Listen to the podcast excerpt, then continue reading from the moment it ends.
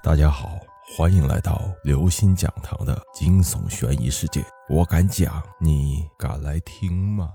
恐怖故事，鬼火。在一个漆黑的夜里，一个人在赶夜路，途经一片坟地。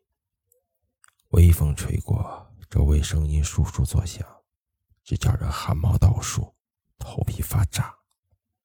就在这时，他忽然发现远处有一点红色的光时隐时现，他首先想到的就是鬼火。于是他战战兢兢地捡起一块石头，朝亮光扔去。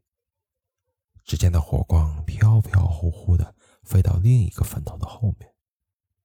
他更害怕了，又捡起一块石头朝火光扔了过去。只见那亮光又飞向另外一个坟头。此时他已经接近崩溃了，于是他捡起一块石头朝亮光扔去。